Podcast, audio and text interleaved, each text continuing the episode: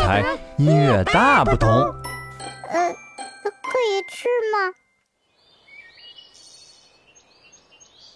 大家好，欢迎收听很好听音乐台，我是音乐家很好听。据开播到现在，我和小怪做了十期节目，向爸爸妈妈和小朋友推荐了十首有趣的古典音乐，非常感谢大家的收听和认可。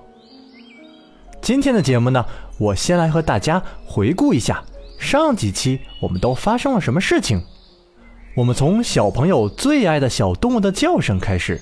给大家听了小动物的不同的叫法，有长短的，有旋律的，有节奏的，带着小朋友在情境中和乐曲、乐器进行了联想，我们称此为音乐听响活动。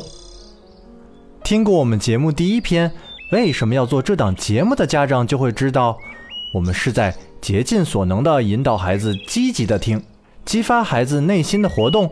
在内心对乐曲进行再创作，这中间我们收到了不少家长的反馈，其中呢有些很有代表性的问题，我们来和大家交流一下。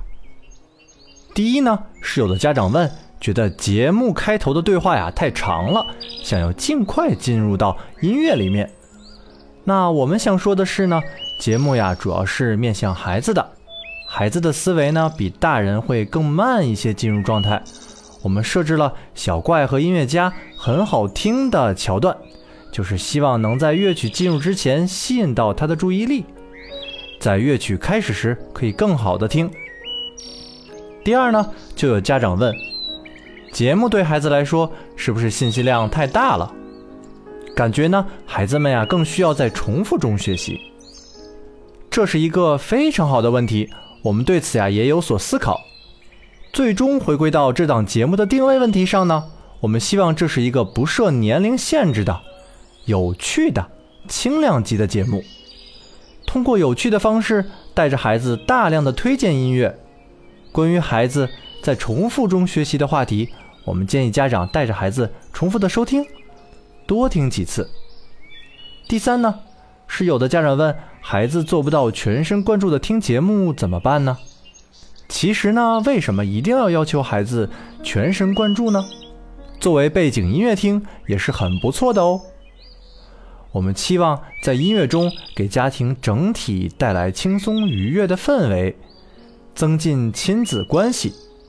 我们倾向于自由教育，家长做适度的引导，剩下交由孩子来选择，听或不听，或者边玩边听，只要是孩子参与的决策的结果。就很好。如果小朋友当时的兴趣不大，并没有关系，下一次状态好的时候再推荐下看看，兴许就喜欢了呢。第四点呢，就是有的家长问，下班太晚，回家以后孩子已经睡了，没有时间听怎么办？职场的爸妈呢，大多会有这样的问题，所以我们建议啊，您可以交给宝宝的主要看护人使用喜马拉雅进行播放。好了，那问题就差不多回答到这里了。下周我们将从生活场景、习惯培养方面给小朋友推荐更多的古典音乐，一起期待吧。那我们下周再见了。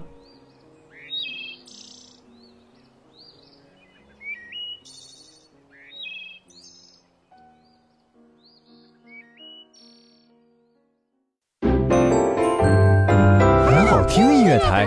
音乐大不同。